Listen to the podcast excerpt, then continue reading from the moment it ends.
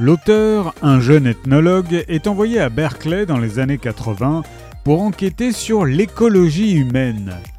À la suite de Henry David Thoreau et de Henry Miller, il vit dans une communauté de Big Sur, des aventures tendres et cocasses que le regard aigu de l'ethnologue et son écriture curieuse et amusée transforment en une sorte de fable écologique.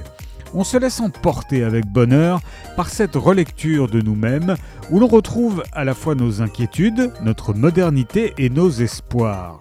Sortant de cet ouvrage éminemment humain et politique, on se demande surtout pourquoi on n'a pas écouté ni pris au sérieux ces rêveurs d'avenir qui, il y a 40 ans de cela, nous avertissaient déjà de l'état catastrophique dans lequel nous nous trouvons aujourd'hui.